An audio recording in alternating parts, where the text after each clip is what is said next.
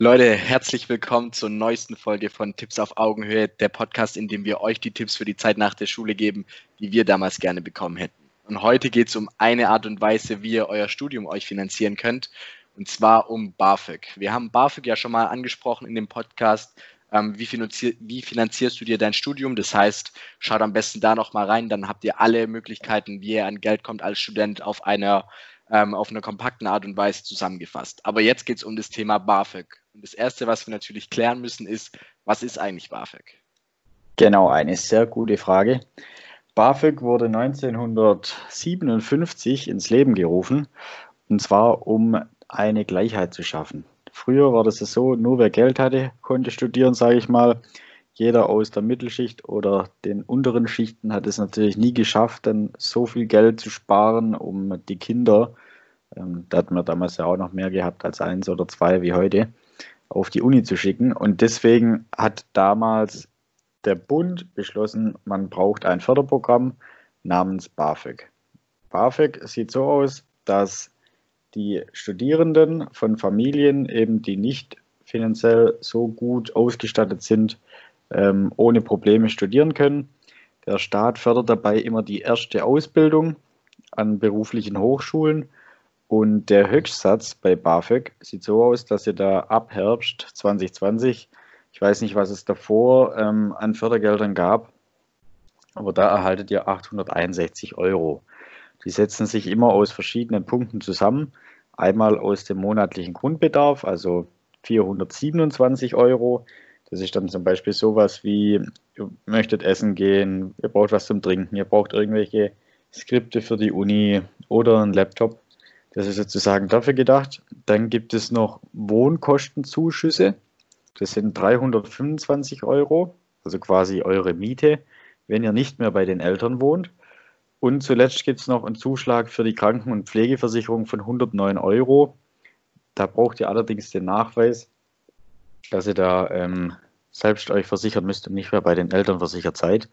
Und das gibt dann in Summe gerade die 861 Euro.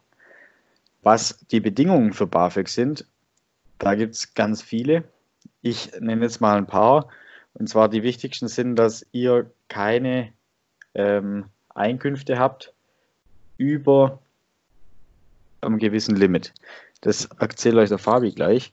Ihr dürft einmal ähm, auch nur, nur ein geringes Vermögen von den Eltern haben. Das heißt, ihr dürft nicht zu vermögend sein, die Eltern an sich. Ihr dürft selber auch nicht zu vermögend sein.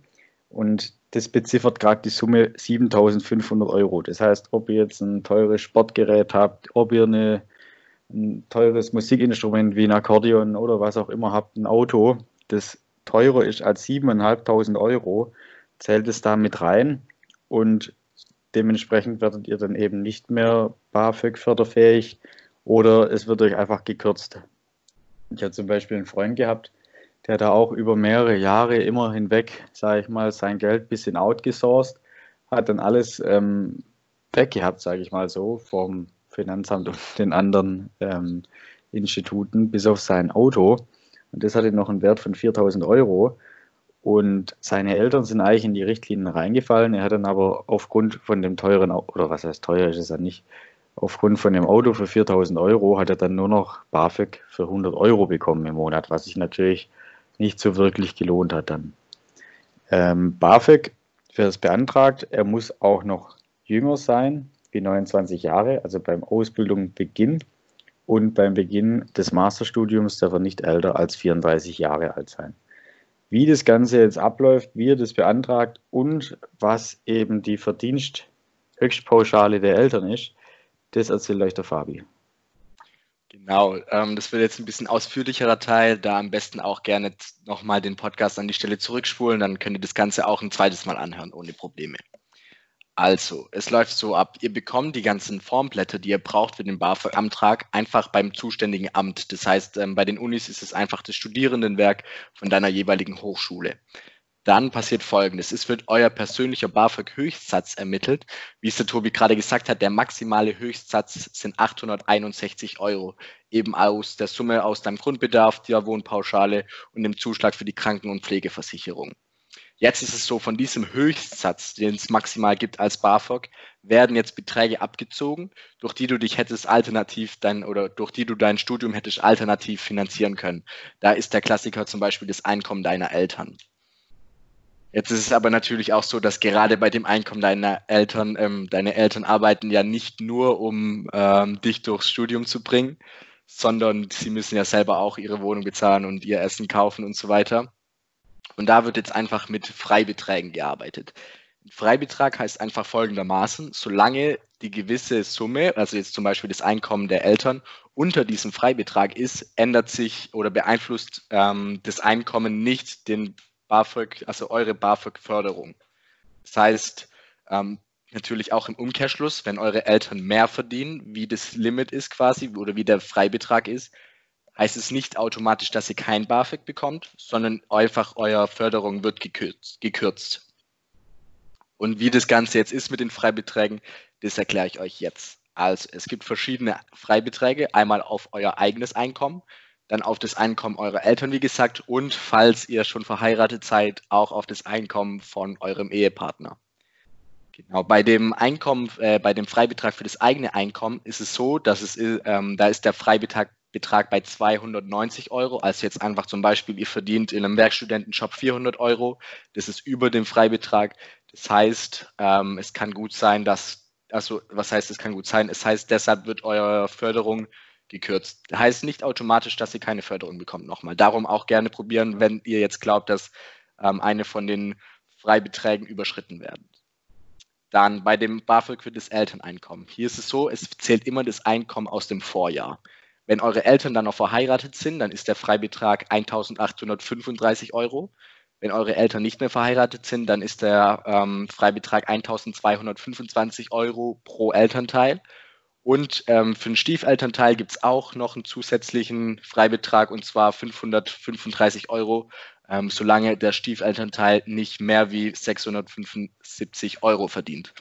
Das waren jetzt ein paar Zahlen, ähm, gerne nochmal zurückspulen. Dann könnt ihr das Ganze nochmal langsam anhören und ähm, sonst auch gerne einfach googeln, damit ihr, habt ihr die Zahlen einfach ähm, direkt auf den Blick. Wir stellen euch da noch einen Link auch in die, ähm, in die Beschreibung. Jetzt ist es so, das ganze BAföG, das bekommt ihr natürlich ähm, einfach für die Dauer der Regelstudienzeit von eurem Studiengang. Zum Thema Regelstudienzeit wird es auch bald noch einen kleinen Quickie geben. Da wird der Tobi euch zeigen oder sagen genau, was das ist und was da zu beachten gibt.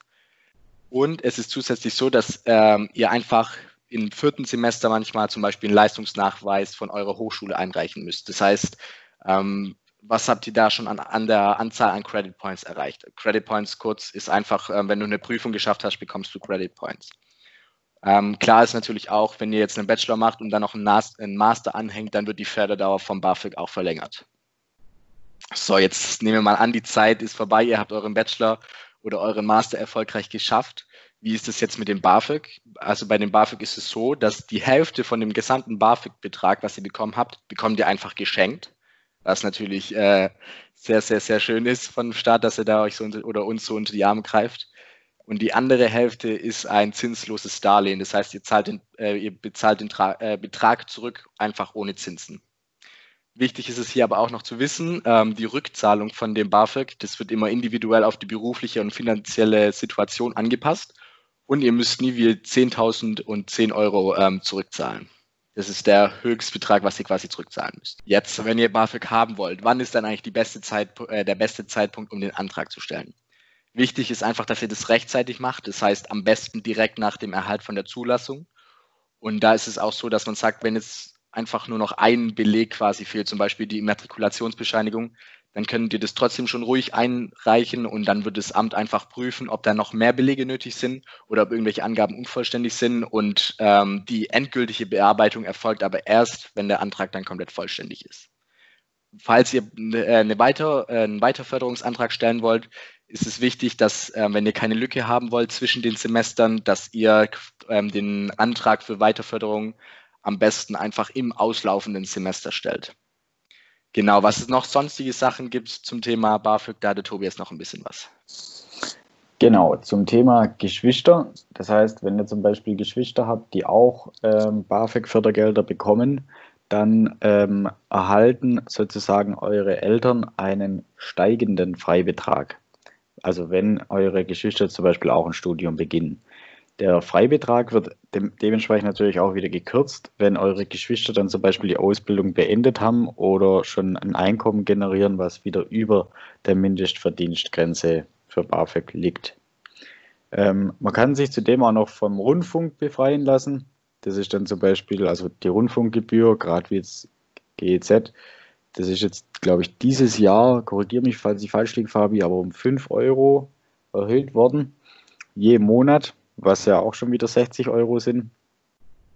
Und ihr könnt auch BAföG für das Auslandsstudium äh, beantragen. Das kommt immer darauf an, sage ich mal, wo ihr ins Ausland geht und solltet ihr mindestens sechs Monate vor Beginn des Auslandaufenthaltes machen, auch wenn es zum Beispiel nur ein Praktikum ist oder, oder was ähnliches. Was eigentlich der große Vorteil von BAföG ist, das haben wir noch gar nicht erzählt. Und zwar, ihr bekommt sozusagen immer monatlich euer Taschengeld überwiesen und ihr müsst es dann auch wieder zurückzahlen. Das heißt, es ist im Endeffekt eigentlich nur ein verbilligter Kredit, der aber den riesen Vorteil hat, hat, dass ihr nur 50 Prozent am Ende zurückzahlen müsst. Das heißt jetzt als Beispiel, ihr bekommt 500 Euro im Monat. Die 500 Euro im Monat sind 6000 Euro im Jahr. Ihr studiert fünf Jahre, habt dann sozusagen 30.000 Euro eigentlich als Kredit aufgenommen, wenn man das jetzt so formulieren kann. Dann müsst ihr aber am Ende wieder nur 15.000 Euro zurückzahlen. Das heißt, ihr habt 50 Prozent geschenkt gekriegt sozusagen, um euch eben das Studium zu leisten und zu finanzieren. Und das ist eigentlich schon eine super Sache, wenn man sich das mal überlegt, dass man da so günstig an Geld kommt und das eben einem einfach so viele Freiheiten ermöglicht. Und deswegen guckt auf jeden Fall, ob ihr das beantragen könnt. Ich finde auch, selbst wenn das nur 50 Euro sind oder 100 Euro haben oder nicht haben, wie gesagt, ihr bekommt die Hälfte geschenkt, Deswegen überlegt euch das gut. Es ist halt eben dementsprechend schwierig und auch viel Aufwand. Ich habe das auch mal probiert und gleich wieder ähm, gelassen, weil es einfach viel zu viel Aufwand war, meiner Meinung nach. Aber ist ja auch berechtigt, soll ja auch nur für die Leute, sage ich mal, sein, die da auch drauf angewiesen sind. Genau darum, Leute, falls ihr die Möglichkeit habt, BAföG zu bekommen, dann nutzt die Möglichkeit, es ist wirklich keine Schande, ähm, BAföG beantragen zu beantragen. Also äh, wenn ihr euch da irgendwie glaubt, hey, was denkt meine Kommilitonen, dann denken die hoffentlich nichts. Es ist total in Ordnung, BAföG zu bekommen. Ähm, dass ihr jetzt noch mal kurz einen Überblick habt, am Ende wollen wir noch kurz zusammenfassen, was wir gerade gesagt haben. Also BAföG, wie gesagt, es ist so eine Art Kredit ähm, für die Zeit vom Studium, von der ihr nur die Hälfte zurückbezahlen müsst, ohne Zinsen.